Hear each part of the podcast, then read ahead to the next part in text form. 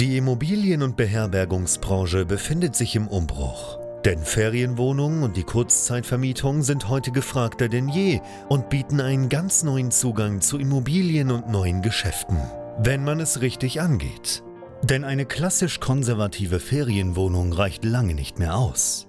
Hendrik Kuhlmann ist seit mehreren Jahren genau in diesem Bereich tätig und betreibt unzählige Apartments in mehreren Ländern. Heute zeigt er angehenden Gastgebern, wie man in die Kurzzeitvermietung einsteigt, dafür keine eigenen Immobilien benötigt und er zeigt aktiven Gastgebern, wie sie ihr Geschäft weiter ausbauen, professionalisieren und automatisieren können. Denn für ein gut laufendes Geschäft in der Kurzzeitvermietung braucht es nicht viel Arbeit, sondern stabile und digitalisierte Prozesse, die sich automatisieren lassen. Herzlich willkommen zum Pro Hosting Podcast. Der Podcast zur Kurzzeitvermietung. Von und mit Hendrik Kuhlmann. Lohnt sich die Airbnb-Vermietung auf Mallorca und auf den Balearen? Darüber möchte ich heute sprechen und ich heiße dich herzlich willkommen zurück hier bei BNB Pro Hosting, dem YouTube-Kanal und Podcast rund um das Thema Kurzzeitvermietung von Ferienwohnungen, Ferienhäusern, Service Apartments über Portale wie Booking.com oder Airbnb. Mein Name ist Hendrik Kuhlmann. Ich betreibe selber über 90 Immobilien in vier Ländern die ich vermiete über Airbnb und Booking.com. Und mir ist vor einer Weile mal so eine Idee gekommen, nämlich, Mensch, eigentlich ist ja mit dem Geschäftsmodell Kurzzeitvermietung ist ganz geil, denn du kannst dir hier den Traum von einem Ferienhaus irgendwo auf Mallorca oder an einem anderen Urlaubsort erfüllen. Ich habe das in der Vergangenheit schon gemacht. Wir betreiben eine Villa auf Bali. Wir haben äh, Immobilien, die wir betreiben in Fort Lauderdale, Florida in den Vereinigten Staaten und die ich nicht besitze. Ja, diese Immobilien, genauso wie alle anderen von den über 90, die habe ich alle angemietet zum Zwecke der Kurzzeitvermietung. Die sind sauber genehmigt und mit denen mache ich mein Geschäft. Und natürlich stellt man sich die Frage, Mensch, das Ferienhaus auf Mallorca, ist das vielleicht etwas, das machbar ist? Lohnt sich das überhaupt? Und dementsprechend heute mal ein bisschen Input zu diesem Thema. Also, das erste, was du wissen musst, ja, bevor wir da tiefer einsteigen, ist, dass du nicht unbedingt Immobilien besitzen musst, um das Ganze hier zu machen, sondern du kannst ja auch völlig legal Objekte anmieten zu genau diesem Zweck. Das ist das, was ich mache, nennt sich Rent-to-Rent oder Arbitrage-Modell mit der Zustimmung des Eigentümers das Ganze dann entsprechend weitervermieten. Und das hat natürlich den Vorteil, dass du auf der einen Seite langfristig zu günstigen Konditionen anmietest, auf der anderen Seite aber Kurzzeit vermietest über Airbnb, über Booking.com zu Preisen, die aus der Hotellerie kommen, wo die Preisbildung also ähnlich der Hotellerie ist. Und da gibt's eine riesen Upside. Das heißt, ich miete günstig an und verkaufe teurer weiter. Das ist ein typisches Arbitrage-Modell. Und das kann man natürlich in den verschiedensten Bereichen anwenden und in den verschiedensten Regionen. So zum Beispiel auch auf Mallorca. Jetzt habe ich selber keine Immobilien auf Mallorca, die ich betreibe, aber ich habe mich da sehr intensiv mit auseinandergesetzt. Zum einen, weil wir 2021 auch fast auf den Balearen gestartet werden, aber weil wir auch einige Kunden betreuen bei uns bei BNB Pro Hosting, die auf Mallorca Immobilien haben und über Airbnb vermieten. So, was machen wir bei BNB Pro Hosting? Kurz zum Kontext. Wir helfen Gastgebern im Rahmen unserer Trainingsprogramme, sich ein Geschäft aufzubauen oder aber das weiter auszubauen, zu professionalisieren, zu skalieren. Zurück zur Frage, lohnt sich Airbnb auf Mallorca? Absolut tut es das. Aber du musst erstmal die richtige Immobilie dafür finden. Denn wenn du auf Mallorca oder auf den Balearen vermieten möchtest, im Bereich der Kurzzeitvermietung, dann brauchst du eine Immobilie, die über die entsprechende Lizenz verfügt. So, auf Mallorca ist es zum Beispiel so, dass das bei Wohnungen eher schwierig wird. Aber bei Häusern du durchaus Häuser finden kannst, die diese Lizenz haben, die diese Lizenz besitzen. Und nach denen musst du Ausschau halten. Natürlich kann man die kaufen, aber man kann sich hier auch Objekte mit einer entsprechenden Lizenz anmieten. Die genauen rechtlichen Rahmenbedingungen dafür, die musst du aber bitte mit einem Fachanwalt entsprechend durchgehen. Genauso alles, was Steuerliches betrifft. Ja, kann zum Beispiel Sinn machen, auch in Spanien eine entsprechende SL zu haben, also eine spanische Gesellschaft, weil du ja auch am Ort der Leistungserbringung versteuern möchtest. Aber das ist ein Thema für einen Steuerberater. Ich kann das nur aus der Erfahrung sagen. Ich habe auch in Tschechien eine Gesellschaft, ich habe in den USA eine Gesellschaft, damit das auch steuerlich alles Hand und Fuß hat. Aber auf Mallorca, auf den Balearen kannst du nur mit Airbnb arbeiten, wenn du eine entsprechende Lizenz hast. Das ist das, was du dir merken musst.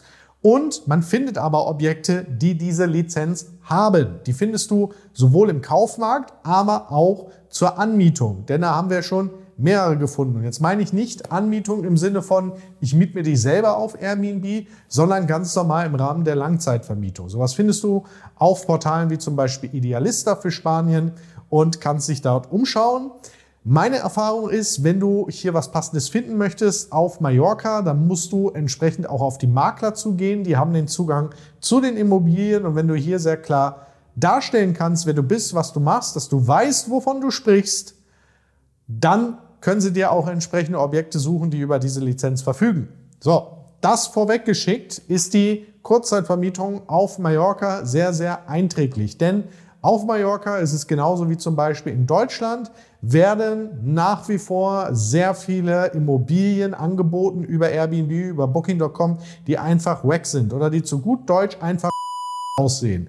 Warum? Weil man sich gar keine Mühe gibt. Ja, da sind schon irgendwelche Möbel drin, die lasse ich halt einfach drin stehen, die stehen seit zehn Jahren da drin und am Ende kommt da nichts Gescheites bei raus.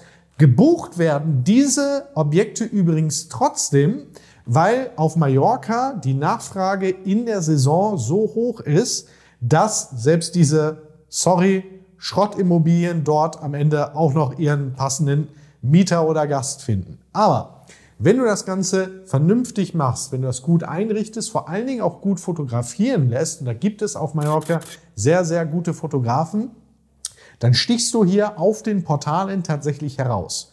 Was du auf Mallorca einfach wissen musst, ist, dass du einfach eine Saison hast. Du hast ein sehr, sehr starkes Saisongeschäft. So, die Saison, die richtige Hauptsaison, geht irgendwann mal langsam Mitte Mai los, läuft so bis September, vielleicht noch in Oktober rein. Dann gibt es auch ein bisschen Nachfrage rund um Weihnachten.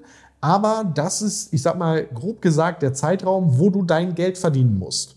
Wenn du jetzt eine richtig gute Immobilie hast, die schön aussieht und sich in einer passenden Lage befindet, dann hast du hier absolut die Möglichkeit, hohe Preise abzurufen. Je größer die Wohnung oder je größer das Haus, müsste man eher sagen, umso besser, ja, weil gerade in solchen Märkten ist es häufig so, dass gerade große Immobilien einfach sehr, sehr starke Umsatztreiber sind. Davon gibt es nicht viele und wenn deine wirklich geil aussieht, dann kann man hier tatsächlich Premiumpreise auch abrufen, die auch bezahlt werden, weil es die Nachfrage dafür gibt. Außerdem, wenn du das Ganze schön gestaltest, gut inserierst, ist es so, dass deine Saison tendenziell sogar noch ein bisschen früher anfängt und ein bisschen länger geht. Ja? Weil natürlich in der Hauptsaison, da sind, ich sag mal, beispielsweise 1000 Unterkünfte da und Nachfrage für 1200 Unterkünfte da. Da sind alle quasi gebucht. Ja, nicht alle, gibt immer welche, die da übrig bleiben, aber ich denke, das Sinnbild ist klar. In der Nebensaison gibt es 1000 Angebote, aber nur Nachfrage für 300. Jetzt rate mal, auf wen diese 300 Buchungen in dem Beispiel entfallen. Natürlich auf die Objekte, die wettbewerbsfähig sind, aber die einfach gut aussehen. Warum soll ich mir so eine in der, oder in der Zeit stehen gebliebene Ferienwohnung oder so ein Ferienhaus buchen, wenn ich zur selben Zeit fünf Geile haben kann? Das macht halt einfach keiner. Das heißt, je besser deine dein Ferienhaus ausgestattet ist, je besser es vermarktet wird, je besser es aussieht, desto eher kriegst du auch in der Nebensaison Buchung und in der Hauptsaison kannst du Premiumpreise verlangen. So, deswegen hast du trotzdem eine Nebensaison, aber das ist auch völlig in Ordnung, denn dein Geld machst du in der Hauptsaison. Und da musst du deine Kosten für das ganze Jahr reinholen und da musst du auch deinen Überschuss schon erwirtschaften. Und dann wird das Ganze sehr spannend, denn dann hast du auf einmal ein Haus auf Mallorca oder sonst wo, das einfach in der Nebensaison nicht wirklich genutzt wird. Also auch das Thema Eigennutzung, auch da bitte steuerlich entsprechend drauf achten, kann dann ein Thema werden, weil wer hat einfach ein Haus, wo du jetzt, ich sag mal, im November mal eine Woche hin könntest, da ist es immer noch vergleichsweise mild, auch auf Mallorca. Du verpasst nichts, weil du dein Geschäft schon gemacht hast.